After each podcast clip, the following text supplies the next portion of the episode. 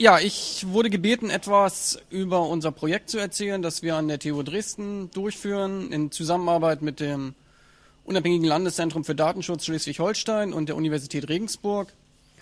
Und bei diesem Projekt geht es darum, ein Tool, eine Software zu entwickeln, ein Verfahren zu entwickeln, mit dem man anonym im Internet äh, surfen kann. Und im Prinzip möchte ich vorstellen, was wir da eigentlich entwickelt haben, äh, wie es funktioniert und insbesondere natürlich, was wir für Erfahrungen gesammelt haben, indem wir diesen Dienst betrieben haben. Natürlich, immer bei Anonymität kommt sofort äh, die Frage, ja, wie sieht das aus? Ist es überhaupt rechtlich zulässig, sowas? Oder wird es nicht bloß missbraucht? Ist das nicht alles dann sozusagen bloß für die, für die Kinderpornografen äh, nützlich, was man da so entwickelt? Äh, darüber, darauf möchte ich halt ein bisschen eingehen.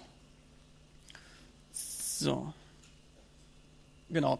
Ähm, am Anfang vielleicht möchte ich einfach kurz in ein paar wenigen Folien ein bisschen darauf eingehen, wie ich glaube, wie sich vielleicht äh, das Verständnis von Anonymität und die unser Leben bezüglich Anonymität geändert hat. Äh,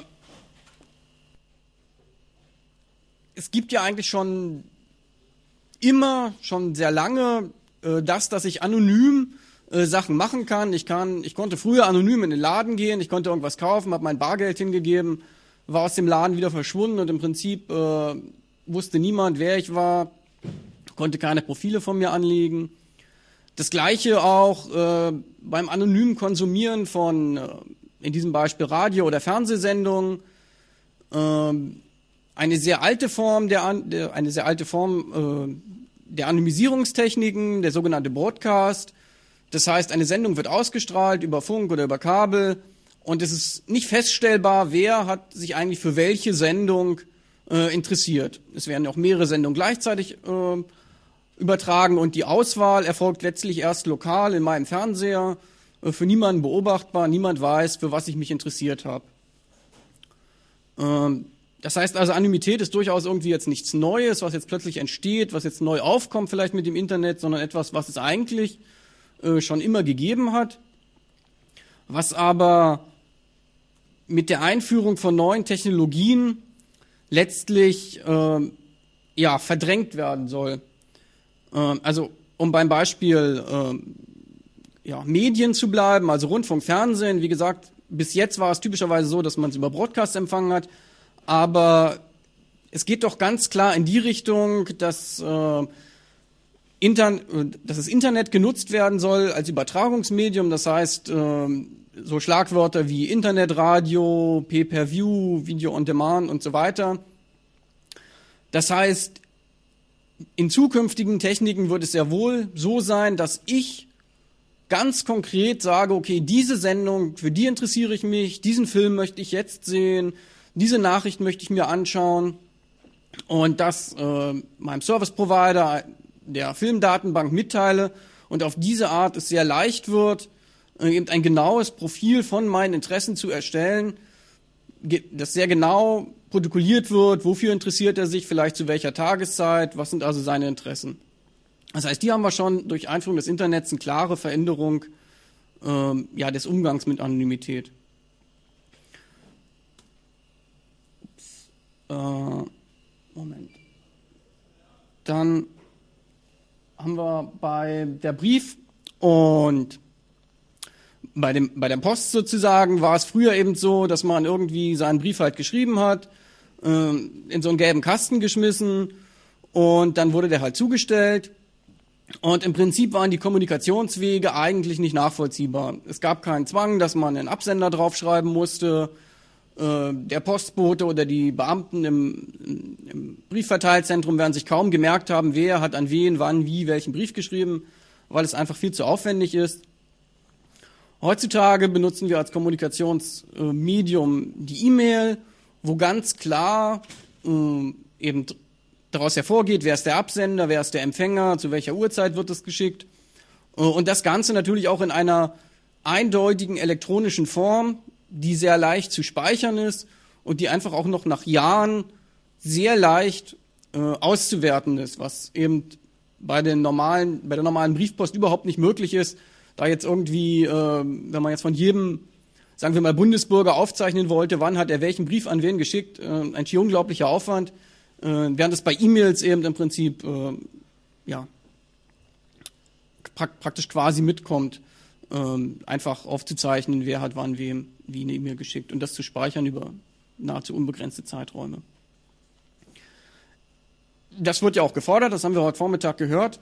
Interessant finde ich an dieser Stelle, dass äh, obwohl durchaus ja von der äh, Briefpost äh, durchaus einige ernsthafte Gefahren ausgehen, äh, man denke nur an so Sachen wie Briefbomben oder vielleicht auch irgendwelche weißen Pulver, die mit Briefen verschickt werden, äh, kenne zumindest ich noch keine Forderung, die besagt, okay, äh, Briefe dürfen nur noch verschickt werden, wenn keine Ahnung, der Absender irgendwie eindeutig daraus hervorgeht, wenn vielleicht wirklich eine Speichelprobe auf dem Brief drauf ist oder irgendwas, ähm, sondern ich kann nach wie vor meinen Brief einfach in diese gelben, diesen gelben Kasten schmeißen, ohne Absender und der wird auch nach wie vor einfach zugestellt.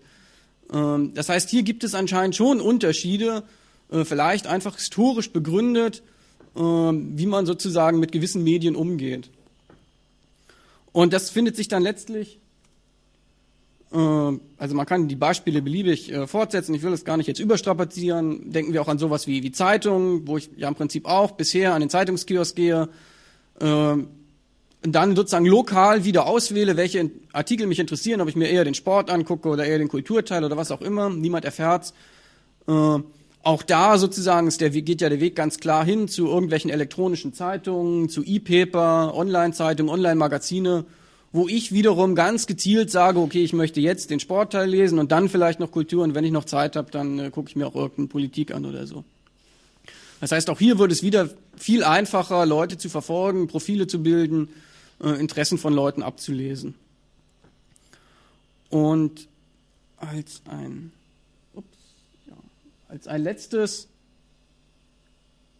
Beispiel noch, äh, vielleicht, wie sich auch in der Politik letztlich äh, ein Wandel vollzogen hat.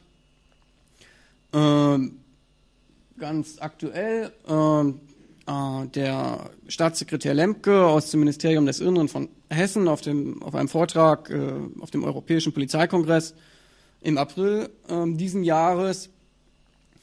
Äh, für ihn ist es also ganz klar, äh, wer sich also mit Techniken für Anonymisierung beschäftigt, wer sie gar selber nutzt oder noch schlimmer, sie sogar fördert, wie zum Beispiel das unabhängige Landeszentrum für Datenschutz Schleswig-Holstein, der kann ja letztlich äh, entweder nur selber Kinderschänder sein oder doch zumindest mit denen zusammenarbeiten oder sie unterstützen wollen oder wie auch immer.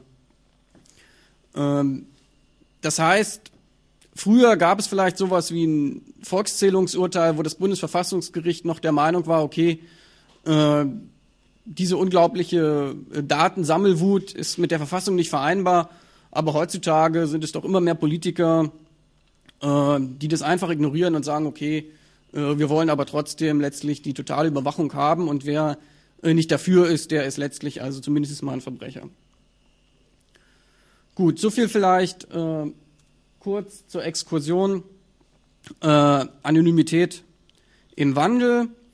Im Folgenden möchte ich halt mal unser Projekt Anon äh, vorstellen, das sich halt damit beschäftigt, wie man anonym äh, im Internet kommunizieren kann. Zunächst mal die Frage, okay, wo ist eigentlich das Problem? Das Problem ist, äh, dass wir halt mit dem Internet ein offenes Kommunikationsnetz haben, anders als früher, wo vielleicht äh, das Kommunikationsnetz von einem staatlichen Unternehmen betrieben wurde, dem man vielleicht vertrauen konnte, haben wir jetzt eine Vielzahl von Anbietern, eine Vielzahl von Nutzern und wir wissen letztlich gar nicht, wo unsere Daten lang fließen. Eine Mail von, weiß ich, jemand aus Dresden nach Leipzig kann durchaus über Amerika gehen. Und an all diesen vielen Stellen des Netzes äh, kann gelauscht werden, kann, können Nachrichten verfälscht werden.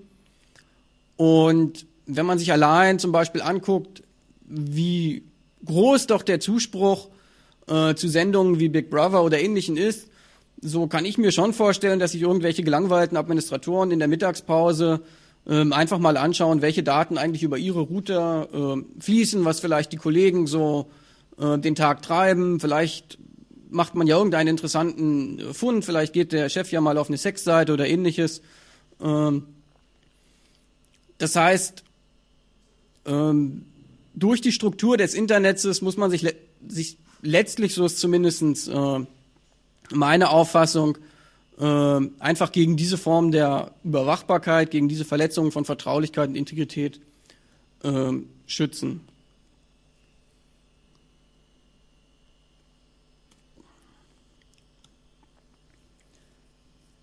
Und äh, also neben solchen vielleicht äh, eher lokal aufgehängten Überwachungsmöglichkeiten, wie ich eben sagte, dass vielleicht mein äh, Mitarbeiter von meinem ISP oder in meinem Betrieb äh, einfach aus Langeweile gucken, was ich so treibe, sich dafür interessieren. Gibt es natürlich auch äh, professionelle Überwacher, äh, zum Beispiel das äh, schon oft zitierte Echelon-System, von dem, also gab es eine Untersuchung vom EU-Parlament, ob denn dieses Überwachungssystem wirklich existiert. Und die Aussage vom EU-Parlament, von der Untersuchungskommission ist halt, dass also gar kein Zweifel daran bestehen kann, dass es eben so ein global, äh, globales Abhörsystem gibt, äh, maßgeblich von den USA, äh, Großbritannien, Neuseeland äh, betrieben, das eben nicht nur äh, jetzt irgendwelchen militärischen Zwecken dient, also irgendwelcher militärischen Aufklärung, sondern ganz klar auch äh, private Kommunikation abhört und insbesondere äh, für die Wirtschaftsspionage da ist. Ähm, und dass letztlich die Konsequenz, die das EU-Parlament sieht, ist, dass äh, die nationalen Regierungen ihre Bürger und Unternehmen informieren sollen, äh, dass die, ihre Nachrichten, die sie übermitteln, abgefangen werden und dass sie Hilfe leisten sollen, äh, damit sich die Bürger eben letztlich oder auch die Firmen äh, gegen diese Art von Überwachung und Abhörung schützen können. Und in diesem Sinne kann man letztlich unser Projekt verstehen als, als ein Projekt, das eben genau diesen Schutz für die Bürger letztlich bereitstellen soll. Aber es ist keinesfalls so, dass man jetzt, äh, also man kann ja sagen, okay, also ich glaube jetzt diesen ganzen Quatsch von irgendwelchen Geheimdiensten, die mich abhören oder irgendwelchen sonstigen Polizei, die mich überwacht oder sowas. Das, das glaube ich jetzt alles einfach mal nicht, halte ich für unrealistisch. Äh, dann sollte man sich immer noch bewusst sein, dass man letztlich sich nicht darauf verlassen kann, äh, dass alle die Kommunikationspartner, mit denen man kommuniziert, vielleicht ähm, in jeder Hinsicht vertrauenswürdig sind. Weil es kann einfach sein, äh, dass Leute Fehler machen und dann plötzlich Daten, von denen nie gewollt war, dass sie sozusagen öffentlich zugreifbar wären, äh, dann eben doch zugreifbar sind. Hier mal ein Beispiel, www.it.org, äh, die also ihre Webpräsenz äh, ganz offensichtlich auf einer Lotus-Nutz-Datenbank basieren haben.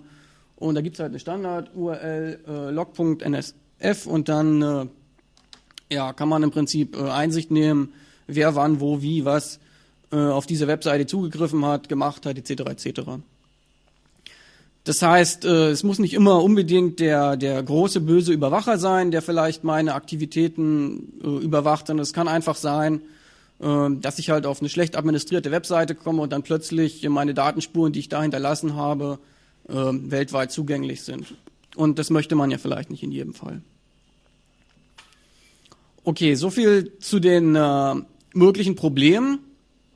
Und jetzt kann man ja sagen, okay, äh, das interessiert mich alles nicht, weil ich verschlüssele alle meine Nachrichten und damit sozusagen habe ich das Problem für mich gelöst. Niemand kann mich mehr überwachen, weil alle meine Nachrichten laufen nur noch verschlüsselt durchs Netz.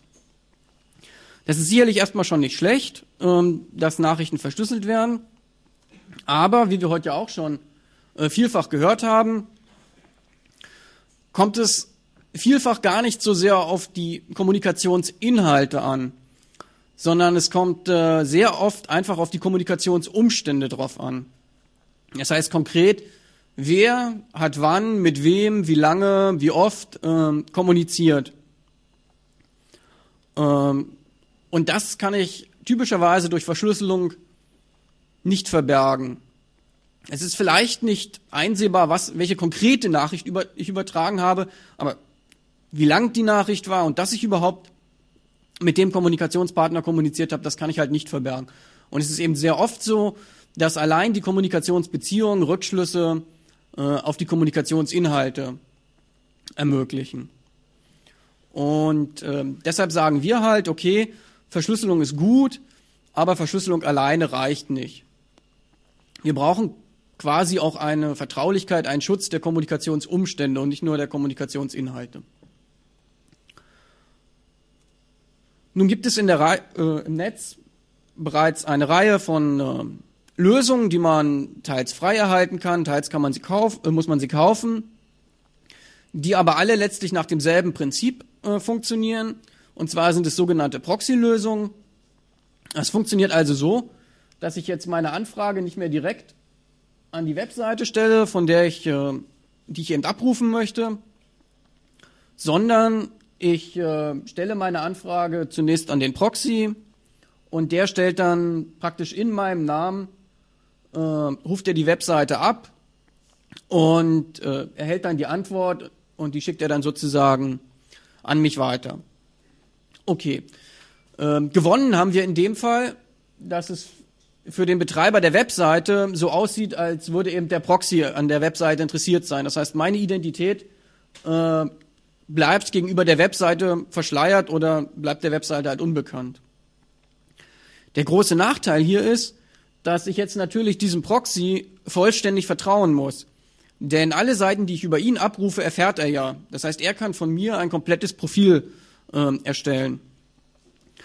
Und ein nächstes Problem ist, dass äh, typischerweise äh, die Kommunikation von meinem Rechner zum Proxy äh, nicht verschlüsselt erfolgt, das heißt, dass natürlich auch nach wie vor jeder, der auf den Leitungen lauscht, zwischen mir und dem Proxy äh, sehen kann, für welche Inhalte ich mich interessiere. Das heißt also, zusammenfassend kann man sagen, okay, Proxy-Lösung ist schon besser als gar nichts, aber schützt letztlich eigentlich nur ähm, ja, gegen relativ schwache oder relativ dumme äh, Überwacher, aber ist keine wirkliche Lösung. Ein Vorteil von den Proxy-Lösungen ist, dass man sie relativ einfach benutzen kann. Äh, es gibt sogenannte webbasierte Proxy-Lösungen. Das heißt, ich gehe einfach auf die äh, Webseite, zum Beispiel rewepper.de oder anonymizer.com. Und da gibt es dann ein Formularfeld, wo ich äh, die URL eintrage, zu der ich surfen möchte. Und dann klicke ich auf Los und dann geht's eben los. Dann ruft sozusagen der Proxy für mich die Webseite ab und stellt sie dann äh, in meinem Browser dar. Äh, außerdem ist die ganze so Sache so komfortabel, dass gleich alle weiteren Links, die sich in der Webseite befinden, automatisch umgeschrieben werden, sodass sie automatisch dann wieder über den Proxy abgerufen werden. Das heißt, ich gebe einmal hier meine Start-URL ein und kann mich von daher im Prinzip ganz normal äh, weiterklicken. Aber wie gesagt, die Nachteile äh, bei der Proxy-Lösung bleiben. Auch muss man ein bisschen aufpassen, wenn man sich so mit Proxy-Lösungen und Ähnlichem beschäftigt. Äh, hier mal ein Beispiel, wo im Prinzip auch eine Firma eben einen Proxy anbietet und äh, eben sagt, okay, also wenn man den Proxy verwendet, dann wird also das Internet viel bunter und viel besser und viel schöner. Und äh, wenn man dann ein bisschen durch die äh, Privacy, also sich durch die Seite klickt und dann so ein bisschen auf die Privacy Statements kommt, äh, dann stellt man eben fest sozusagen, was der eigentliche Zweck äh, dieses Proxys ist. Und dann sollte man sich also schon überlegen, ob jetzt dieser Proxy nicht vielleicht eher Teil des Problems äh, als Teil der Lösung ist eben genau das Problem, dass letztlich der Proxy alles über mich äh, erfährt. Okay, das, das waren so die, die Ausgangslage, mit der wir gestartet sind. Und da haben wir einfach gesagt, okay, wir wollen was Besseres machen. Ähm, keine Ahnung, ob uns das gelingt, aber wir wollen es zumindest mal versuchen. Und so ist das Projekt äh, Anon oder YAP entstanden. Ähm, Ziel war es ganz klar, dass wir Anonymität auch gegen sogenannte starke Angreifer erreichen wollten.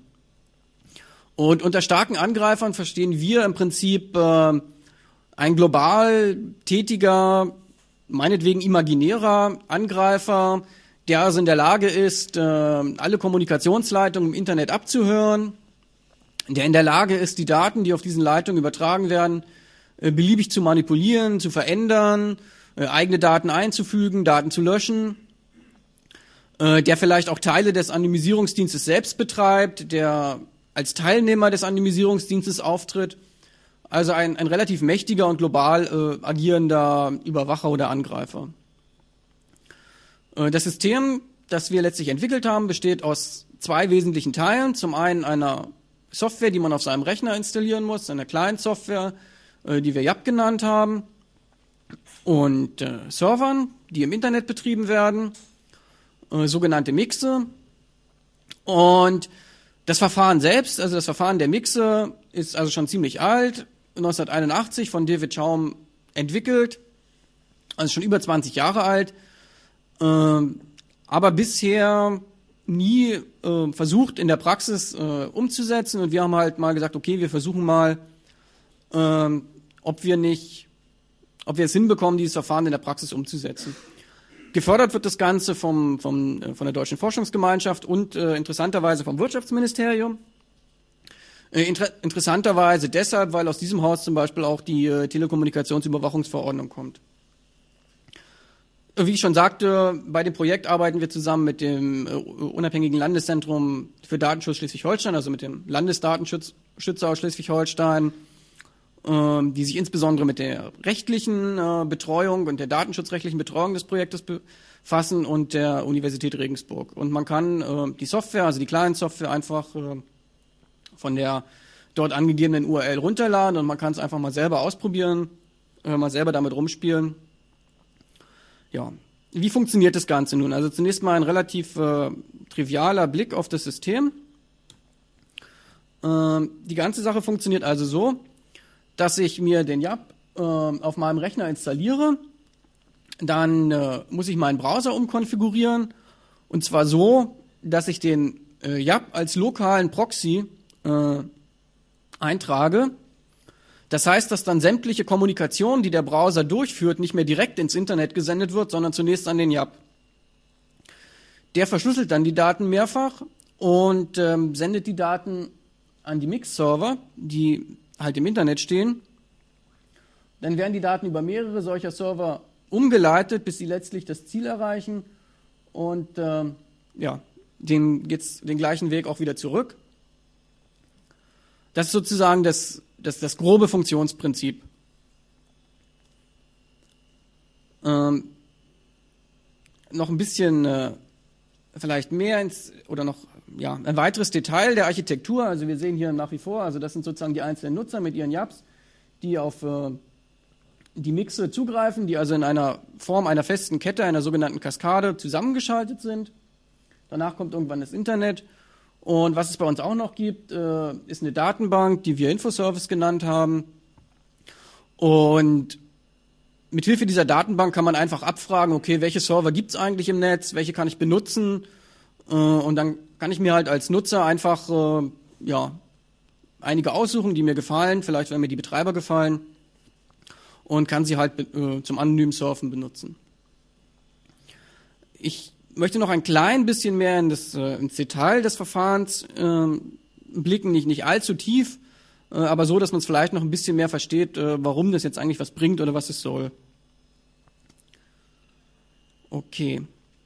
Ähm, und zwar ist der, der, der, die grundlegende Idee, äh, ist, dass alle Daten mehrfach verschlüsselt sind und von den einzelnen Nutzern halt äh, zunächst zum ersten Mix geschickt werden dieser entschlüsselt äh, die eintreffenden Daten genau einmal, entfernt also sozusagen die äußere Verschlüsselungsschicht. Man sieht es hier mal beispielhaft an diesem, äh, an diesem Datensatz, der also jetzt hier mehrfach verschlüsselt ist, und die äußere äh, Schale wird entfernt. Dann äh, werden die Nachrichten, die eingetroffen sind, auch noch umsortiert und wieder ausgegeben. Und man sieht jetzt also, okay, dieses Datenpaket gehört ganz offensichtlich zu diesem Datenpaket aber man kann halt nicht entscheiden für dieses Datenpaket, ob es zu dem oder zu dem gehört. Ganz einfach, weil sich äh, durch das Entschlüsseln, durch das Entfernen Verschlüs einer Verschlüsselungsschale das Aussehen, also das Bitmuster der Nachricht komplett verändert hat. Außerdem ist es natürlich so, dass alle Nachrichten gleich lang sind, das heißt, sie werden einfach auf die gleich auf eine einheitliche Länge gebracht und umsortiert, wie gesagt. Sodass also im Endergebnis für jemanden, der jetzt hier auf den Leitungen lauscht und versucht jetzt irgendwas rauszubekommen, äh, dass das nicht zum Ziel führt, weil derjenige nicht weiß, welche eingehende Nachricht zu welcher ausgehenden Nachricht gehört. Das heißt, die ganze, ja, die ganze Idee letztlich ist einfach nur, die Verkettung von eingehenden und ausgehenden Nachrichten aufzuheben. Äh, das Ganze noch mal ein bisschen lustig animiert. Äh, und die, die Sicherheit kommt letztlich daher, dass alle Mixe einer, einer Kette zusammenarbeiten müssten und jeweils ihr Wissen über die äh, Umsortierung, über die Umkodierung offenlegen müssten, damit ich letztlich den Weg eines Datenpaketes vom, vom Anfang bis zum Ende zurückverfolgen kann. Sobald auch nur einer der Mixe auf dem Weg sagt, okay, äh, ich will da jetzt aber nicht mitarbeiten, ich mache da nicht mit, ich lege einfach nicht offen, welches eingehende Datenpaket zu welchem ausgehenden Datenpaket gehört, ähm, sobald ist es mir unmöglich, äh, eben einen Sender einem Empfänger zuzuordnen oder halt herauszubekommen, wer mit wem kommuniziert hat. Okay, ja, so sieht dann die Oberfläche aus. Äh, das heißt, man kann hier oben äh, im Prinzip auswählen, okay, welche äh, Anonymisierungsserver will ich, will ich halt verwenden. An verschiedenen Universitäten stehen solche Anonymisierungsserver. Das ULD betreibt einen, die Ulmer Datenschutzakademie betreibt einen, in New York steht einer und auch der CCC betreibt einen. Uh, ja, dann suche ich mir halt aus, wie gesagt, welche Betreiber für mich vertrauenswürdig sind. Also genau genommen, wo ich halt glaube, dass eben nicht alle Betreiber zusammenarbeiten. Und ja, das war es letztlich schon. Dann schalte ich die Anonymität ein, äh, krieg dann noch gesagt, okay, wie viele andere Menschen benutzen gerade in diesem Moment äh, diese Anonymisierungskette. Das ist natürlich wichtig zu wissen, weil ich ja letztlich nur unter diesen Menschen anonym sein kann. Also Anonymität ist ja nichts, was ich irgendwie alleine machen kann, äh, wie ich vielleicht Verschlüsselung äh, alleine oder mit meinem Kommunikationspartner äh, betreiben kann, unabhängig vom Rest der Welt. Äh, so bin ich bei Anonymität einfach immer darauf angewiesen, dass ich innerhalb einer Menge, irgendeiner Menschengruppe äh, halt eben anonym sein kann. Und es ist klar, je größer diese Menschengruppe ist, äh, umso anonymer bin ich. Und deshalb sozusagen hier letztlich diese Information. Noch, äh, vielleicht noch eine kleine Anmerkung zum JAP. Und zwar, äh, und zwar ist es so, dass man also mit dem, mit, mit unserem JAP nicht nur äh, unseren Anonymisierungsdienst benutzen kann, sondern es könnte ja sein, dass man sagt, okay, also das, den, den traue ich sowieso nicht, äh, was die also in Deutschland entwickeln. Das, das, ich glaube alles nur, was in Amerika gemacht wird, ist gut. Äh, es gibt einen amerikanischen Anonymisierungsdienst, äh, der sich Tor nennt. Und im JAP ist praktisch ein Client, äh, die Client-Software für diesen Anonymisierungsdienst integriert. Das heißt, ich kann als Nutzer auch sagen, okay, ich, äh, ich will diese ganzen komischen Mixe hier gar nicht verwenden, sondern ich äh, will den amerikanischen Anonymisierungsdienst nehmen und dann äh, kann ich den halt auch verwenden um anonym zu surfen. So. Soweit also zu, zu unserer Software, zu dem, was wir entwickelt haben. Und äh, jetzt möchte ich noch etwas sagen zu den, äh, zu den rechtlichen Rahmenbedingungen und zu den Erfahrungen, die wir gesammelt haben.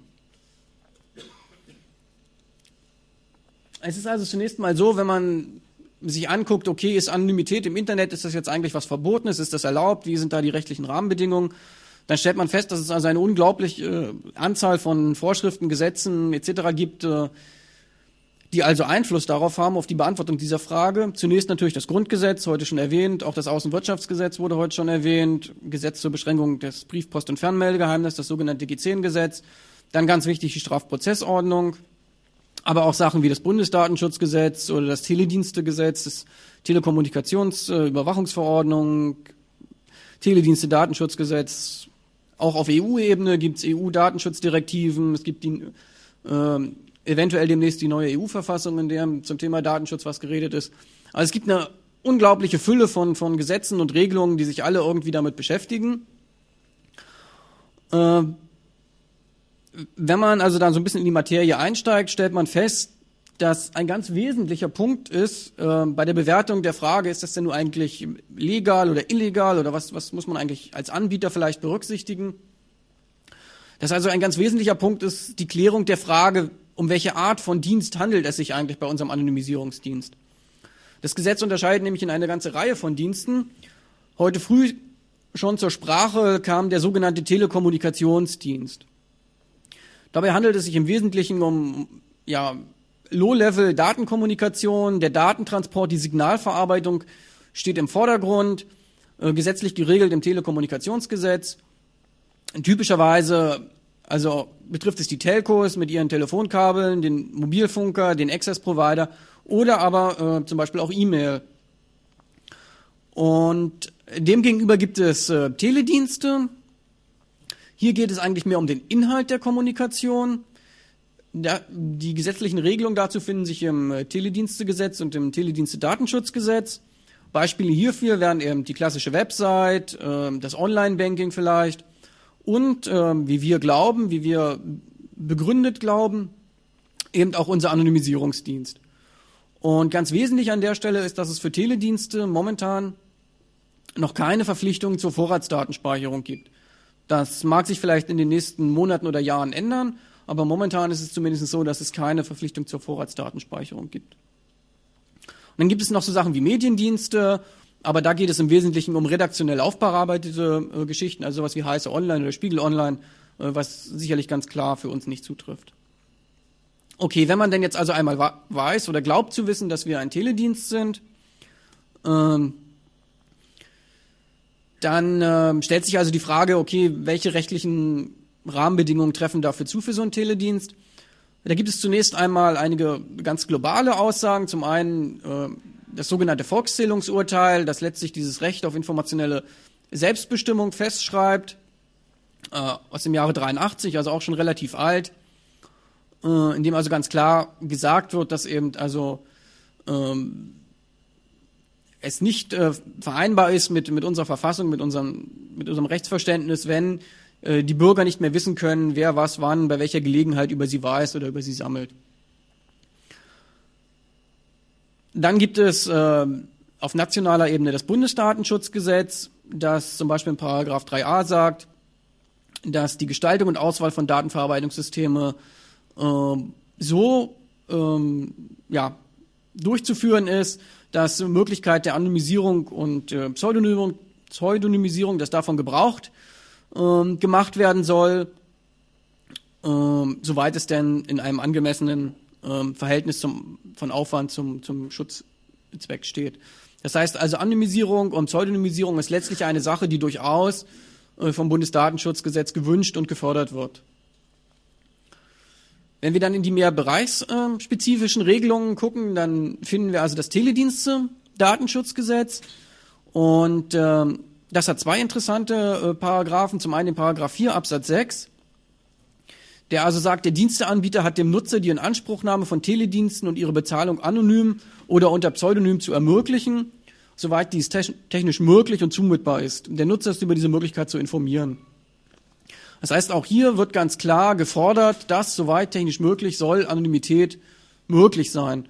Und letztlich kann man unsere, unsere Forschung, unseren Dienst auch einfach verstehen als eine Form der Umsetzung eben des technischen Ermöglichen von, von Anonymität. Und weiter im Paragraph 6 Absatz 1 steht, dass äh, personenbezogene Daten eines Nutzers ohne dessen Einwilligung äh, nur erhoben, verarbeitet und genutzt werden dürfen, äh, soweit das für die Inanspruchnahme des Dienstes oder zu Abrechnungszwecken erforderlich ist. Interessant auch an der Stelle ist, dass das Teledienste-Datenschutzgesetz bereits novelliert wurde aber der Wortlaut ähm, dieser Absätze blieb halt erhalten. Das heißt, die anonyme und pseudonyme Nutzung von Telediensten ist auch weiterhin ein Anliegen äh, des Gesetzgebers. Okay, ähm, also das Teledienste-Datenschutzgesetz, also eine Regelung, die eigentlich pro Datenschutz ist und das auch ganz klar sagt. Und ein Vertreter vielleicht der, der Kontra-Seite ist sozusagen die Strafprozessordnung und hier insbesondere die Paragraphen 100 äh, AB und 100 GH, die also sich mit äh, Überwachungsmaßnahmen beschäftigen. Da gibt es zum einen den 100 GH und der äh, beschränkt letztlich Auskunftsersuchen auf Daten, die sowieso zulässigerweise erhoben werden, gespeichert werden und die insofern bereits vorhanden sein müssen.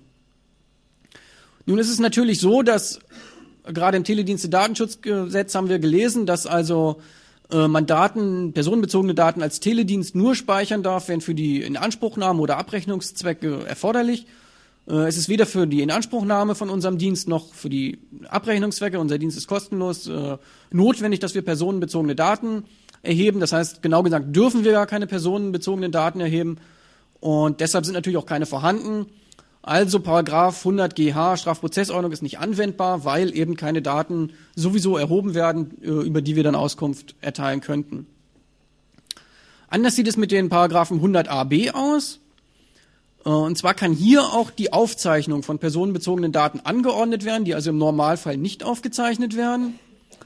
Allerdings bedarf es einiger äh, Voraussetzungen, wie wir auch heute früh schon gehört haben. Also zumindest mal braucht es eine Katalogstraftat.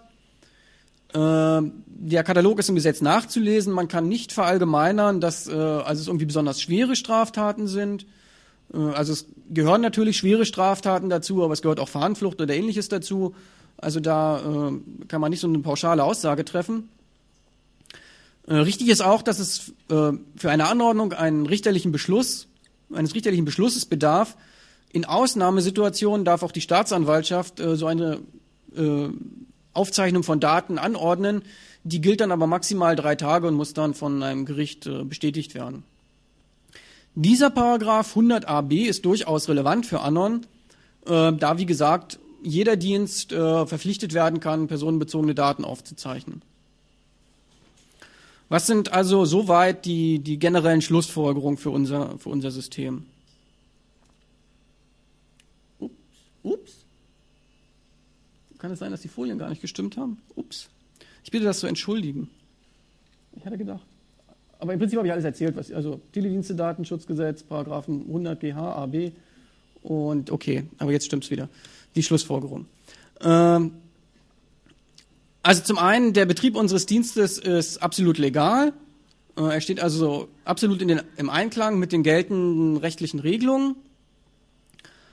Äh, eine Vorratsdatenspeicherung von, Nutzen, von Nutzungsdaten bezüglich unseres Dienstes äh, ist also zum einen nicht vorgeschrieben und im Gegenteil ist also wäre einfach auch rechtswidrig. Das heißt, wir dürfen einfach schlicht und ergreifend keine personenbezogenen Daten speichern. Aber im Einzelfall kann sehr wohl auf richterliche Anordnung eine Überwachung äh, angeordnet werden. Okay, das sind also sozusagen jetzt aus unserer Sicht die rechtlichen Rahmenbedingungen. Und nachfolgend möchte ich einfach mal ein bisschen berichten, was jetzt unsere Erfahrungen sind, ähm, wie jetzt die Strafverfolgungsbehörden mit diesen rechtlichen Rahmenbedingungen umgehen. Okay, also unsere Erfahrungen in Bezug auf Strafverfolgung. Zunächst erstmal etwas zu den Eckdaten. Es ist so, dass uh, unser Dienst seit September 2000 online ist. Man kann ihn runterladen, man kann ihn ausprobieren. Ähm, wir schätzen, das ist natürlich immer schwierig beim Anonymisierungsdienst, wie viele Nutzer man hat, aber wir schätzen, dass wir vielleicht 50.000 Nutzer haben, von denen so zweieinhalbtausend circa gleichzeitig online sind auf den diversen äh, Servern. Pro, pro, Monat bedeutet das etwa 4 Terabyte an umgesetzten Daten und circa 200 Millionen abgerufene URLs. Äh, nur um sozusagen vielleicht eine Vorstellung zu bekommen, ob das jetzt viel genutzt wird oder wenig genutzt wird. Insbesondere jetzt äh, im Verhältnis mit den äh, uns angetragenen Missbrauchsfällen. Hier mal eine Statistik äh, von einem halben Jahr, das erste Halbjahr 2004. Da war es also so, dass es insgesamt 32 Anfragen gab, von denen äh, 22 Anfragen von Strafverfolgungsbehörden waren, also Polizei, Staatsanwaltschaft, Richter. Äh, dabei ging es in 14 Fällen äh, um Betrug, typischerweise also Kreditkartenbetrug, das heißt, es werden Daten bestellt mit irgendwelchen Kreditkartendaten, die entweder Fantasiedaten sind oder irgendjemand anders gehören. Das heißt, die Ware wird letztlich nicht bezahlt und man will rausbekommen, wer derjenige war. Ähm, erstaunlich häufig kommt eBay dabei vor. Das, ich meine, es ist ja bekannt, dass eBay nicht besonders sicher ist. Und letztlich spiegelt sich das halt auch dann äh, bei uns wieder. Das heißt, äh, vielfach ist in Betrugsfällen halt eBay involviert. Ein anderer großer Bereich, also Betrug ist sozusagen der größte, der größte Bereich. Ein anderer großer Bereich ist Beleidigungen. Das heißt, irgendjemand sagt im, Gästebuch, also ich finde meine Lehrerin blöd oder keine Ahnung, ich kann meinen Nachbarn nicht leiden. Und dann findet das der Nachbar wieder blöd und dann will er halt wissen, wer das war. Und dann, ähm, ja, wird da also die große Maschinerie in Gang gesetzt. Das kam also insgesamt fünfmal vor. Äh, neben den Anfragen von Strafverfolgungsbehörden gibt es auch Anfragen von Privatpersonen oder von Firmen. Typischerweise oder ähnlich gelagerte Fälle, also irgendjemand bekommt Spam-E-Mails oder irgendjemand wird angemeldet in irgendwelchen Foren oder äh, es würden eben auch Beleidigungen in Foren geschrieben, äh, Urheberrechtsverletzungen, das heißt, äh, irgendjemand hat irgendwo einen Film runtergeladen äh, oder auch Angriffe auf Webseiten, also zum Beispiel, dass irgendwie E-Mail-Passwörter gestohlen wurden oder ähnliches. Äh, dann melden sich sozusagen äh, Privatpersonen bei uns oder eben auch Firmen, die dann sozusagen wissen wollen, wer das jetzt war. Ähm, da bekommt man auch mit sozusagen, wie weit es mit dem Datenschutz äh, tatsächlich bestellt ist. Es gab zum Beispiel auch einen Fall, wo, wo also eine Firma an uns herangetreten ist und gesagt hat, okay, also über euch wurde folgende E-Mail verschickt, äh, und dann wurde eben die E-Mail äh, geleitet, äh, äh, mit angeführt. Und es war klar, dass die, also aus dem Schreiben ging auch weiterhin hervor, dass, die, dass diese Firma also vorher bei dem E-Mail-Provider nachgefragt hat. Und der E-Mail-Provider also bereitwilligst sämtliche Daten, die irgendwie mit dem Nutzeraccount äh, in Verbindung zu bringen waren, äh, herausgegeben hat, natürlich ohne irgendeine richterliche Anordnung, sondern nur, weil die äh, Firma halt gesagt hat, okay, also der schickt uns blöde Mails, sagt uns mal, was der noch alles macht und wer der ist und so weiter. Äh, das ging dann sogar so weit, dass äh, dieser Administrator von dieser Freemail-Provider äh, halt geschrieben hat, ja, also es gäbe noch andere verdächtige Accounts, die der vielleicht auch hat, aber die Firma müsste dann schon mindestens mal noch schreiben, dass sie die auch haben wollte, weil er könne ja die Daten aus Datenschutzgründen ja nur rausgeben, wenn es also sozusagen also irgendwie einen Verdachtsfall Verdachtsfall gäbe. Das heißt sozusagen, also wenn, wenn, wenn Sie heute einfach bei irgendeinem Provider anfragen, dann stehen die Chancen recht gut, dass sie also äh, relativ viele Daten bekommen, ohne dass irgendeine Polizei oder irgendeine Staatsanwaltschaft involviert ist. Ja, selbstverständlich. Ab, genau, nach den Datenschutzgesetzen. Äh, Henry, kannst du vielleicht kurz sagen, was da so die Strafen sind? Vielleicht ein Euro oder zwei, ich weiß nicht. Kopf weiß ich nicht. Also es ist, glaube ich, eher erstmal im Bereich. Also es wird wahrscheinlich eher so eine Geldstrafe sein. Also aber das muss man auf dem Einzelfall. Also keine, müsste ich nachgucken. Okay, gut. Also wie gesagt, es ist schon nicht erlaubt, aber typischerweise sind, denke ich, im Datenschutzbereich die Strafen eher gering. Äh, und sicherlich, äh, also man will den Leuten ja auch wirklich immer gar nicht was Böses unterstellen. Es ist sicherlich auch eine große Unsicherheit in dem Bereich, äh, was darf ich wem wie sagen, welche Daten darf ich rausgeben, welche muss ich sammeln. Und da ist man sicherlich vielleicht auch als Provider eher bereit, ein bisschen mehr rauszugeben, als dass es hinterher heißt, man, man hätte irgendwie eine Straftat vereitelt oder keine Ahnung, äh, würde sich nicht kooperativ zeigen. Okay, also das ist sozusagen unsere Erfahrung. Ähm, stellt sich ganz generell vielleicht noch die Frage, okay, kann man diesen Missbrauch irgendwie generell verhindern? Kann man einfach dafür sorgen, dass Missbrauch über Anonymisierungsdienste nicht möglich ist? Ähm, wir haben ein bisschen was äh, in dem Bereich gemacht. Äh, ganz einfach, weil wir auch unsere eigenen Ressourcen, Ressourcen, also wir wollen eigentlich ein Forschungsprojekt machen im Bereich Anonymität, nicht unbedingt so ein, so ein ja, keine Ahnung, juristisches Projekt vielleicht oder, oder nur noch den ganzen Tag äh, irgendwie uns mit Polizeibehörden rumschlagen. Deswegen haben wir uns selbst ein bisschen beschränkt. Also äh, zum einen ist es nicht möglich, über unseren Dienst normale TCP-IP-Verbindungen äh, zu betreiben, auch wenn das vom Dienst her technisch möglich wäre, aber wir haben es wie gesagt halt gesperrt. Äh, es geht also nur das Websurfen momentan, auch nur zu den bekannten Ports. Äh, wir haben die Postanfragen begrenzt, sodass man also nicht beliebig große Bilder oder Filme oder irgendwie was irgendwo hinladen kann. Äh, wenn Webseitenbetreiber der Meinung sind, okay, also ihr Webforum wird massiv äh, von Anonymisierungsdiensten angegriffen, zugespammt, äh, dann können sie uns das mitteilen, dann sperren wir sozusagen den Zugriff auf ihre Seiten. Das sind alles so ein paar kleine Maßnahmen, aber letztlich ist es natürlich ganz klar so, dass sich Missbrauch generell nicht verhindern lässt.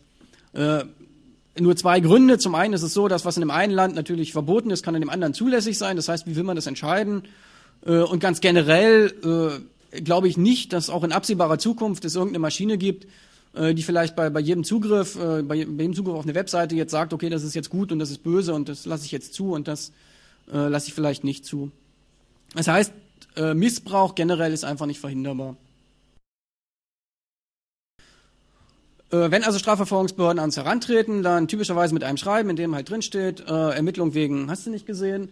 Äh, dann steht da eine IP-Adresse drin, das ist dann immer die IP-Adresse des letzten Mixes und eine Uhrzeit. Äh, typischerweise handelt es sich um Fälle, die mehrere Monate zurückliegen, die dann meistens mit besonderer Dringlichkeit und Gefahr im Verzug begründet werden, äh, wo es dann einfach darum geht, äh, eben einfach zu sagen, okay, wer hat denn nun zu dieser äh, Uhrzeit sozusagen diese IP-Adresse gehabt, welcher Nutzer verbirgt sich dahinter. Und äh, daraufhin äh, bekommen diese Behörden dann von uns ein Standardschreiben, in dem eben drinsteht, äh, dass ja dieser Server eben Teil eines Forschungsprojektes ist, dass das Ziel gerade darin besteht, anonym zu kommunizieren, äh, dass die ganze Sache nach Teledienste Datenschutzgesetz äh, abgesichert ist, äh, dass wir nicht wissen, äh, ja, wer sich letztlich dahinter verbirgt, dass wir auch nichts mitlocken, das auch nicht dürften und dass insofern wir leider nicht weiterhelfen können. Und äh, man muss auch sagen, dass also die Polizei oder die Staatsanwaltschaft Richter jetzt nicht irgendwie verbohrt oder, oder da irgendwie jetzt, äh, die, also die akzeptieren das hundertprozentig, das heißt, sagen dann, ja, okay, habe ich verstanden, kommt zu den Akten und äh, das war's. Äh, es gab also nie irgendwie mal eine, eine Nachfrage, eine Drohung, eine, eine irgendwas, äh, ähm, wo jetzt sozusagen mal weiter untersucht wurde, ob denn das überhaupt stimmt, äh, ob das wirklich überhaupt ein Anonymisierungsdienst ist und so weiter, sondern man akzeptiert das im Wesentlichen, äh, dass es eben sowas gibt und dass äh, das auf einer richterlich, richterlichen äh, gesetzlichen Grundlage steht. Es, gibt, es gab sozusagen von diesem Muster bisher nur eine einzige Ausnahme. Äh, das war der, wir haben es mal den BKA-Fall genannt. Äh, und zwar war die Geschichte folgendermaßen, äh, dass, ich denke, das hessische Landeskriminalamt, äh, glaube ich, war es, hatte uns angefragt, ob es denn technisch überhaupt möglich wäre, eine Überwachung durchzuführen. Worauf wir ihnen also mitgeteilt haben, ja, technisch wäre es schon möglich. Nach Paragraph 100 AB äh, müssten sie halt an die entsprechenden Mixbetreiber eine Überwachungsanordnung schicken und dann müssten diese Mixbetreiber eben äh, für eine bestimmte Kennung sozusagen die jeweilige Ein-Ausgabezuordnung äh, offenlegen und dann wäre eben äh, theoretisch eine Überwachung eben möglich und vorstellbar. Ähm, das führte dann dazu, dass wir also tatsächlich dann vom BKA, also der Fall wurde dann mittlerweile ans BKA abgegeben, äh, eine, äh, einen Beschluss erhielten. Allerdings, das war das eigentliche Problem, auf falscher gesetzlicher Grundlage, nämlich auf Paragraph 100 GH und nicht AB. Wie ich vorhin ja schon sagte, GH auf unseren Dienst nicht anwendbar. Äh, deshalb legten wir auch äh, Beschwerde ein. Allerdings hat so eine Beschwerde keine aufschiebende Wirkung. Das heißt, man muss dann also die Daten erstmal mitspeichern und zu so tun, als wäre alles äh, rechtens. Äh, es war dann aber schon relativ kurze Zeit später, also acht Tage später, war, äh, hatte das Landgericht Frankfurt dann diese Vollziehung ausgesetzt. Allerdings, äh, interessanterweise haben wir davon, also am 11.7. sozusagen ausgesetzt, am 26.8. haben wir davon dann auch erfahren. Äh, und äh, diese, diese äh, vorübergehende äh, Aussetzung der Vollziehung wurde dann endgültig am 15. September tatsächlich bestätigt, also der Beschluss letztlich aufgehoben. Allerdings ist in der Zwischenzeit äh, tatsächlich ein Datensatz angefallen. Also da hat offensichtlich irgendjemand über HTTP so, ein, so eine Art Portscan oder irgendwas gemacht und einfach zufällig auch die äh, Adresse aufgerufen, die äh, oder die IP-Adresse war es ja nur aufgerufen, die also da äh, relevant war in der, unter, äh, in, dem, in der Anordnung. Das heißt, ein Datensatz war äh, ja war also angefallen. Und also kurz bevor sozusagen uns diese Mitteilung äh, erreichte letztlich, äh, dass die Vollziehung jetzt ausgesetzt ist, äh, hat dann das BKA noch schnell eine Durchsuchung äh, unserer der Räume, also der TU Dresden des Projektes beantragt, äh, was auch wiederum vom Amtsgericht Frankfurt äh, besteht, also ausgestellt wurde der Durchsuchungsbefehl. Und so dass wir dann letztlich diesen einen Protokolldatensatz herausgegeben haben was auch technisch gesehen schon relativ schwierig war, weil also die, die, das BKA, was also mit Unterstützung des sächsischen LKAs dann bei uns war, wollten halt irgendwie den Datensatz einfach per Mail zugeschickt bekommen. Und ähm, da haben wir dann schon gesagt, ja, so per Mail einfach so, das ist ja vielleicht ein bisschen nicht so ganz toll. Wir würden es gern verschlüsselt schicken. Und das, ja, dann hat sich dann irgendein LKA-Mann, hat sich dann bei web.de oder so einen Freemail-Account angelegt und hat sein PGP-Schlüssel und dann hat er dann auch seinen Datensatz erhalten. Oder Hotmail oder was weiß ich. Also irgendwie, das hat zum Schluss doch noch geklappt, aber es war relativer Krampf sozusagen. Wahrscheinlich hätten wir es einfach ausdrucken sollen und ihm geben, das wäre alles viel einfacher gewesen. Aber gut. Ähm, letztlich wurde also dann auch natürlich dieser Durchsuchungsbeschluss als, als äh, eindeutig äh, rechtswidrig äh, dargestellt oder durch das äh, entsprechende Landesgericht äh, so festgestellt. Äh, was jetzt auch interessant war in dem Fall, ist, dass die Löschung des Datensatzes sich dann als relativ schwierig erwiesen hat. Äh, wie gesagt, bei der Durchsuchung war BKA und LKA äh, involviert und natürlich hat das BKA gesagt, sie haben den Datensatz nie erhalten, der ging nur ans LKA und das LKA hat natürlich gesagt, ja, sie haben den Datensatz nie erhalten, der ging nur ans BKA. Und überhaupt weiß eigentlich niemand, äh, wo der Datensatz ist, aber im Übrigen ist er auch gelöscht. Ähm, das heißt sozusagen, wenn einmal Daten da in dem System drinne sind, da macht man sich nichts vor, äh, rausbekommen, tut man sie da jedenfalls mit Sicherheit nicht mehr. Frage, du hast gesagt, dass äh, die Durchsuchung ein paar Tage bevor ihr Kenntnis hatte, dass es von dem Gericht abgelehnt wird, stattfindet.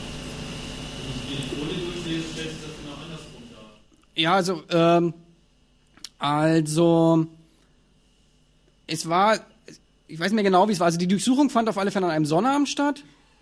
Äh, und es kann sein, dass der, dass der Beschluss vielleicht am Freitag sozusagen oder so oder am, Donnerstag oder so beim, beim ULD eingegangen ist, aber bis er uns erreicht hat jedenfalls, äh, also es war eine relativ enge Kopplung sozusagen. Also die sind extra wirklich noch am Freitag noch ganz schnell äh, da diesen, diesen Durchsuchungsbeschluss bekommen, sind dann am Sonnabend extra aus, aus wo, sitzen die, keine Ahnung, also sind wir extra nach Dresden gebraust, äh, um, um da jetzt noch die Durchsuchung zu machen. Die Durchsuchung war natürlich auch nicht wirklich eine Durchsuchung, sondern sie haben einfach gefragt, habt ihr den Datensatz? Wir haben gesagt, ja, wir haben den Datensatz. Äh, hier habt ihr den Datensatz, also das hätte man auch am Telefon machen können oder weiß nicht, also da hätte man jetzt nicht so ein, so ein, so ein Rimbamborium drum äh, rum machen müssen. Aber wahrscheinlich wollte man einfach auch ein bisschen Stärke demonstrieren und ja, ein bisschen. Äh ja, also ich gehe davon aus, dass sie natürlich bereits wussten, dass es abgelehnt wurde und natürlich jetzt noch schnell äh, versucht haben, an die Daten ranzukommen, bevor wir sie dann letztendlich löschen würden. Doch, sie mussten es, also das war daher auch, weil die, der Beschluss diese Mitteilung an uns. Daraufhin haben wir vom ULD eine Pressemitteilung rausgegeben, wo meines Erachtens, glaube ich, diese auch erwähnt wurde, dass da etwas angefallen sein könnte. Und daraufhin haben die nicht ganz zügig dann reagiert und sofort ähm, dann diesen äh, neuen Beschluss erwirkt, dass dann äh, dieser Beschlagnahme erfolgen sollte. Okay, also wir können auch gerne hinterher vielleicht noch, ich kriege schon, ich soll mich ein bisschen kurz fassen, äh, noch weiter, wenn es interessiert, darüber noch was sagen. Äh, eine Bemerkung nur, also das zeigt ganz deutlich, dieser BKA-Fall, dass Vorratsdatenspeicherung auf gar keinen Fall ein Mittel ist, weil ganz klar ist, wenn Daten erstmal da sind, wecken sie auch Begehrlichkeiten und dann wird auch versucht, auf diese Daten zuzugreifen. Was ich noch in den letzten zwei Minuten erzählen möchte, ist, dass ähm, man Anon nicht nur nutzen kann, um anonym zu surfen, sondern wir es auch dahingehend erweitert haben, dass man es auch äh, für Informationsfreiheit verwenden kann, das heißt äh, zur Umgehung von Zensurmaßnahmen. Äh, da sollte ich vielleicht auch mal hier die, die Folie ein bisschen weiterschalten. Und zwar bekommen wir oftmals Anfragen aus Ländern mit restriktivem Internetzugriff, also China, Saudi-Arabien und ähnliche Länder, die halt sagen, okay, sie können jetzt unsere Mixe nicht verwenden, weil die blockiert sind und ob wir nicht was machen können. Das heißt, die Situation ist also folgende, wir haben irgendwie das Internet, äh, dann haben wir so, so eine Art freies Internet, äh, dann haben wir, seien es die Chinesen oder auch Leute in anderen Ländern, äh, zum Beispiel. Und und dazwischen die große chinesische Mauer und dann geht halt nichts mehr. Das heißt, ein bisschen was geht schon, aber gerade zu den Mixen kann man sich halt nicht verbinden. Und dagegen wollten wir was machen. Und die Idee letztlich, äh, was wir zurzeit implementiert haben, ist, äh, dass wenn also jemand nicht direkt sich zu den Mixen verbinden kann, dann kann er sozusagen einen anderen YAP-Nutzer bitten, vorausgesetzt dieser YAP-Nutzer macht da mit, dass sozusagen seine Daten über diesen YAP-Nutzer äh, an die Mixkaskade gesendet werden. Der Sinn dahinter ist einfach, dass es relativ leicht ist, die IP-Adressen, Portnummern von einigen wenigen äh, Mixen zu blockieren, aber das ständige Ändern von vielleicht dynamischen IP-Adressen von anderen Mix-YAP-Nutzern äh, äh ist relativ äh, aufwendig. Äh, konkret funktioniert es dann also so, dass wenn ich da mitmachen will, dann kann ich in der YAP-Software so einen Haken setzen, dass ich sage, okay, äh, ich bin bereit, für andere Leute äh, praktisch äh, die Daten weiterzuleiten. Das heißt, dass die über mich sozusagen auf die, auf die Mixkaskade zugreifen können. Und äh, wir hoffen dadurch, dass YAP sich schon ein bisschen verbreitet hat, dass wir vielleicht genügend äh, Freiwillige finden, die da mitmachen, äh, sodass dann vielleicht Leute in, in Ländern wie China oder so ein bisschen freier sozusagen durchs Internet surfen können. Ähm, das kann ich mal skippen. Und das Ganze funktioniert dann so, dass die Leute dass sich also der, derjenige, der, der weiterleiten will, der also als Freiwilliger mitmachen will, dessen IP-Adresse wird zum Infoservice gemeldet und der Infoservice generiert daraus so ein lustiges äh, Bildchen, äh, was man auch auf manch anderen Webseiten sieht. Und derjenige, der sozusagen jetzt so ein Vorwort in Anspruch nehmen will, äh, muss im Prinzip jetzt hier sozusagen dieses Wort hier unten eingeben, damit er sozusagen an die Adressdaten rankommt. Äh, Sinn des Ganzen ist es, äh, die Daten also in nicht maschinenlesbarer Form äh, abzulegen, damit natürlich jetzt äh, derjenige, der den Internetverkehr überwachen oder blockieren will, nicht einfach sozusagen äh, mit, einer, mit einem Skript sozusagen alle IP-Adressen sich einfach auslesen kann und dann eben einfach die, die ganzen IP-Adressen sperrt. Gut, dann äh, bin ich mit meinem Vortrag auch schon äh, am Ende angekommen und wenn noch Fragen sind, dann bin ich gern bereit, sie zu beantworten. Okay.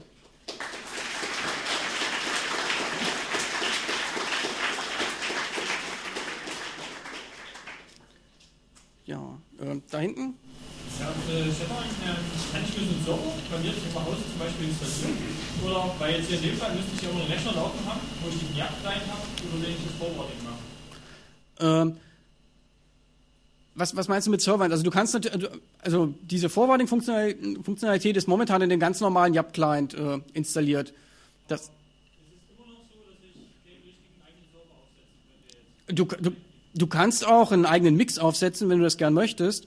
Äh, allerdings hatte ich ja schon gesagt, ähm, das Problem bei Anonymität ist, dass man sozusagen nur innerhalb einer Gruppe anonym ist. Das heißt, es müssen ganz viele Leute müssen dann deinen Server nutzen. Und je nachdem, wie halt deine Anbindung ans Internet ist, klar, wenn du, ich weiß gar nicht, wo DSL jetzt ist, 16 Megabit oder so, wenn du sowas hast, äh, lohnt sich das schon. Aber wenn dein Rechner zu Hause halt bloß mit ISDN angebunden äh, ist und da sollen jetzt irgendwie äh, 100 ja, aber selbst da hat man das Problem, dass die, die Upload-Geschwindigkeit typischerweise relativ gering ist. Äh, also typischerweise bei 128 Kilobit, vielleicht ein bisschen mehr.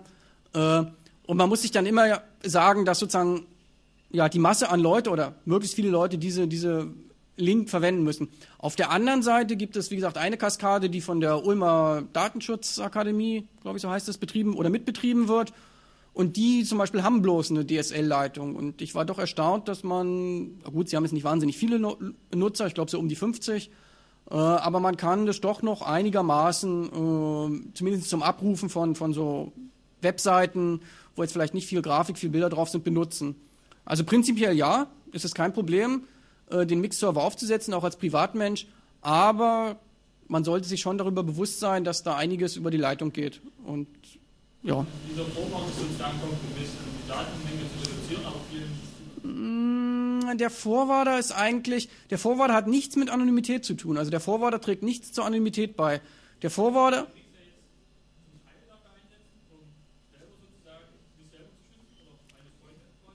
Ja, also du kannst, du kannst den Mix nicht einsetzen, um dich selber zu schützen, sozusagen.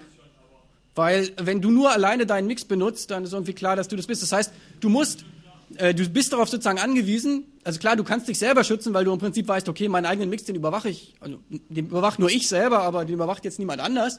Aber du musst ihn halt öffnen für eine möglichst große Anzahl von Leuten, die den auch benutzen, damit du sozusagen innerhalb der Daten, die die anderen durchs Netz jagen, deine Daten verstecken kannst. Und äh, das ist sozusagen beim Betrieb eines Mixes auch im Sinne von Selbstschutz halt das Problem sozusagen. Was vielleicht in zehn Jahren kein Problem mehr ist, weil da jeder die Breitbandanschluss hat und dann, dann, dann geht es halt einfach. Der Forwarder ist wirklich nur dazu da, um überhaupt einen Mix zu erreichen. Also der leitet einfach ein Step, Single Hop, äh, die Daten von jemand anders transparent weiter. Der trägt also überhaupt nichts zur Anonymität bei. Das ist wirklich nur dazu da, um überhaupt auf die Mixe zugreifen zu können. Genau, äh, den, den Port sozusagen kann man äh, der wird im Prinzip zufällig gewählt, aber man kann auch einen fest vorgeben, wenn man jetzt sozusagen in der Firewall einen speziell freigeben will. Aber natürlich sollte man, ja, also er wird deshalb zufällig vergeben, damit natürlich möglichst jeder einen anderen vergibt, damit man nicht irgendwie sagen kann, okay, wir, wir sperren jetzt Port äh, 567 und dann haben wir wieder alle Forwarder sozusagen ausgeschaltet. Ja, klar, also es ist ein bisschen schwierig einzurichten für Otto Normalmensch, das, das geben wir zu. Ähm, wir hoffen trotzdem, dass es genügend Leute gibt, die das vielleicht hinbekommen. Okay, da gibt es noch ja, ich. Weil das nicht genau dran passt. Wäre es nicht sinnvoller, den Forwarder, die der Mix-Funktionalität auszustatten, Und ein, also grundsätzlich das einzuhalten und einen zufälligen auszuwählen, als denjenigen. Ähm, okay, also es gibt zwei grundsätzlich verschiedene Architekturen.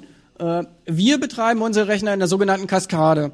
Das heißt, immer feste Ketten von den immer gleichen Mixen und der Nutzer kann sich nur auswählen, welche Kette will ich verwenden. Also will ich jetzt die Kette Mix 1, Mix 2, Mix 3 oder will ich die Kette Mix 7, Mix 8, Mix 9, Mix 12, Mix 11 oder vielleicht noch wieder eine ganz andere.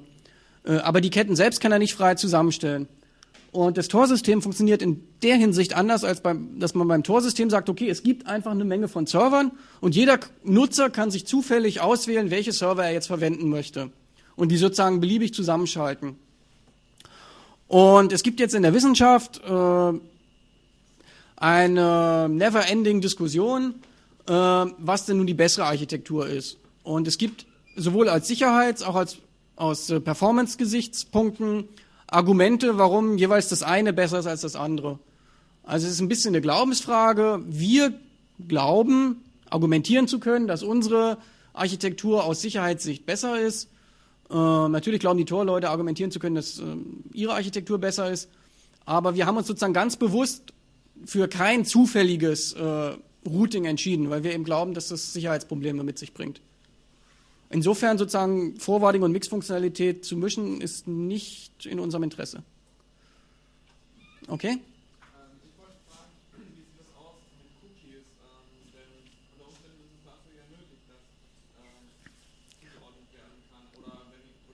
Also, also, genau, okay. Genau. Genau. Äh, also es ist so, dass zunächst mal unser Anonymisierungsdienst wirklich nur auf IP-Ebene oder auf Kommunikationsebene sozusagen anonymisiert. Alle darüber liegenden Schichten, also zum Beispiel HTTP, auch die Cookies und ähnliches, äh, anonymisieren wir nicht. Ganz einfach, weil wir sagen, okay, es gibt schon eine ganze Reihe von Projekten, Proxys, äh, die eben genau das machen. Also man denkt an kommerzielle wie Webwasher oder ähnliches, die also sozusagen meinen Datenstrom auf HTTP-Ebene nochmal filtern, um zum Beispiel Cookies auszufiltern, böse JavaScripts auszufiltern und ähnliches. Und die kann man einfach mit unserem YAP äh, zusammenschalten. Darüber hinaus haben wir speziell für die Cookies äh, äh, auch noch was entwickelt, zusammen mit der FU und dann mit der HU Berlin, äh, den sogenannten Cookie Cooker. Der äh, funktioniert also so, dass ich, dass nicht einfach nur Cookies geblockt werden, sondern er funktioniert im Prinzip so ein bisschen wie diese Idee mit der, mit der Payback-Karte und den, den, den Punkten, die da unter vielen Leuten geshared werden. Das heißt, ich tausche meine Cookies, die ich äh, erhalten habe von der Webseite, einfach mit jemand anders. Der gibt mir sozusagen seine Cookies, ich gebe ihm meine. Und auf diese Art entsteht im Prinzip irgendwie so ein, ein, ein Profil aus, aus irgendwie ganz vielen äh, Nutzern, mit dem letztlich, äh, ja, in dem letztlich keine Information mehr steckt. Das ist sozusagen etwas, was wir speziell im Bereich Cookies gemacht haben. Aber prinzipiell sagen wir einfach, also auf höherer Ebene gibt es eigentlich relativ viele Tools im Internet, äh, die dafür Anonymität da sind. Und, und wir haben einfach äh, schlichtweg nicht die Ressourcen, das jetzt sozusagen nochmal nachzuprogrammieren sondern sagen wir einfach, okay, das kann man koppeln mit unserem, wenn man es haben möchte. Ähm, ja, vielleicht daneben. gewährleistet, dass ähm, Mix 1 jetzt zum Beispiel nicht tiefer in die Daten eingucken kann. Ja, weil die da Genau, weil die Daten ja sozusagen direkt auf dem Client äh, verschlüsselt werden. Und jeder Mix hat sozusagen einen, einen öffentlichen Schlüssel, der äh, auch dann entsprechend signiert ist, äh, auch gegebenenfalls zertifiziert ist, zum Beispiel vom ULD oder von uns, äh, wo also wirklich klar ist, okay, das ist der Schlüssel von dem und dem Mix. Und ich als Client sozusagen verschlüssel eben wirklich die Daten mehrfach hintereinander mit dem jeweiligen Schlüssel in der einzelnen Mixe, sodass also der erste Mix, wenn er entschlüsselt, wirklich nur etwas findet, was für ihn unlesbar ist, äh, wo er also wirklich nichts weiter damit anfangen kann. Erst wenn er ja sozusagen mit Mix 2 zusammenarbeiten würde, klar, dann könnten sie sozusagen ihre Daten zusammenlegen. Nee, nee, nee, nee. Äh, also wie gesagt, wir betreiben einen Mix, der steht in Dresden, aber dann gibt es eben die Universität Regensburg, die betreibt ihren Mix, es gibt das ULD, das betreibt ihren Mix, der CCC betreibt seinen Mix. Äh, und so betreibt jeder seinen Mix sozusagen vollkommen für sich alleine und, und wir haben da auch keinen Zugriff, also wir können jetzt nicht, nicht einloggen oder wir haben keinen Zugriff auf den Schlüssel. Das Einzige, was wir gesagt haben, okay, wir wollen zusammenarbeiten. Also konfiguriert mal bitte, weiß ich, ULD, konfiguriere bitte deinen Mix so, dass du mit unserem äh, in einer Kette bist. Dass wir also sozusagen uns gegenseitig authentisiert haben, äh, dass wir sozusagen eine äh, TCP-IP-Verbindung untereinander aufbauen. Das heißt, dass es eben eine Kette von mir aus Dresden ULD gibt. Aber darüber hinaus, also wir haben, weder kennen wir den geheimen Schlüssel von dem ULD-Mix, noch, noch sonst irgendwelche Daten. Also wir, ja, also ja klar, also natürlich, also man muss natürlich darauf vertrauen, dass wenn jetzt hier steht, weiß weiß ich, Universität Regensburg, CCC, dass jetzt nicht irgendwie die sich heimlich da irgendwie in, in München am, am, am Stammtisch treffen und dann irgendwie äh, beim Bier da, weiß ich nicht, ihre Daten austauschen oder ähnliches. Äh, das ist sozusagen eine gewisse Art von Vertrauen, äh, für die es jetzt auch keine technische Umsetzung gibt. Äh, also man kann jetzt einfach nicht beweisen, die arbeiten nicht zusammen. Genauso wie man, wie wir letztlich die Software zwar als Open Source zur Verfügung stellen, aber letztlich ja, weiß ich nicht, wie viele Leute wirklich jetzt sich das vielleicht angeguckt haben, wirklich versucht haben nachzuvollziehen, ist da jetzt eine Hintertür drin oder kann man da, macht das noch mehr als es soll. Äh, also auch schon da ist ja eine gewisse Art von Vertrauen notwendig, äh, dass man sagt, okay, also diese Software schickt jetzt nicht eine Kopie der Daten, keine Ahnung, ans BKA oder so, sondern die macht wirklich nur das, was sie soll. Also ja, ein gewisses Maß an Vertrauen kann man nicht durch, durch irgendwelche technischen Maßnahmen oder nur sehr schwer durch irgendwelche technischen Maßnahmen erzeugen. Genau, es funktioniert ähnlich wie letztlich wie SSL.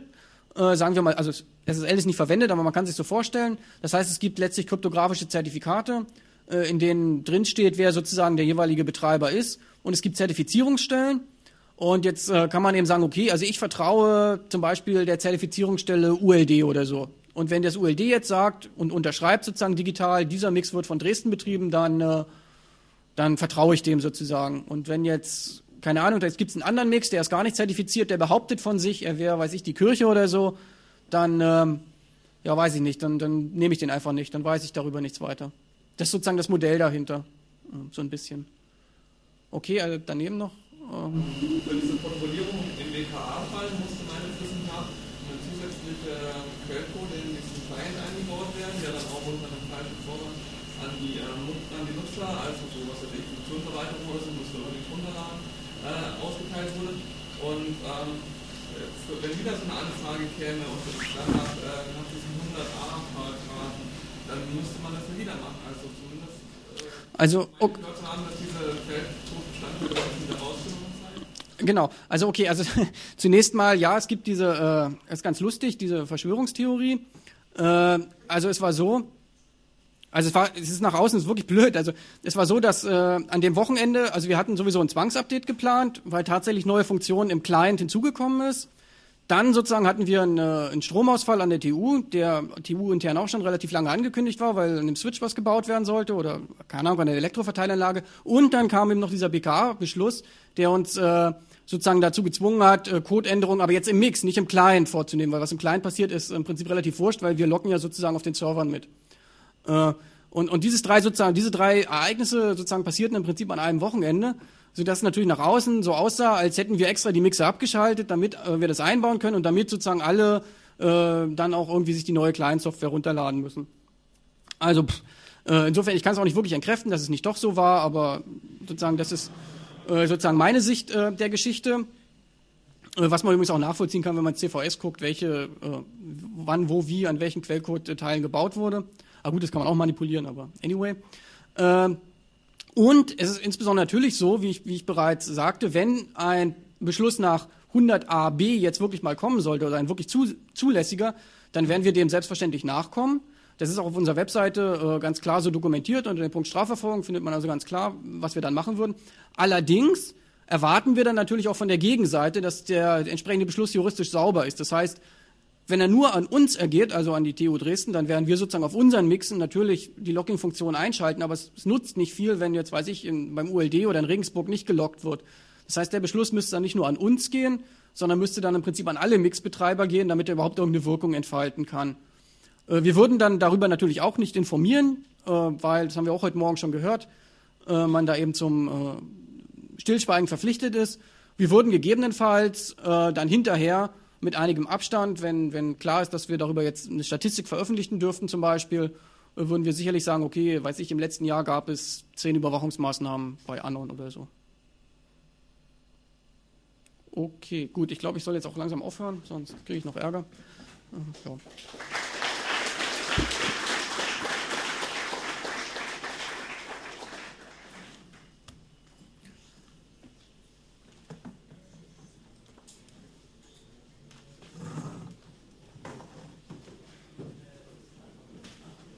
Ja leid, Henry, dass ich dir jetzt die ganze Zeit geklaut habe. Macht ja nichts. Das ist sicherlich spannender als meins. Ich habe übrigens jetzt mal nachgeguckt, es sind 250.000 Euro, die es kosten könnte, wenn man alles rausgibt, bis zu zwei Jahren Haft. Aber auch nur dann, wenn man ganz fies ist und noch ein bisschen Geld dafür nimmt.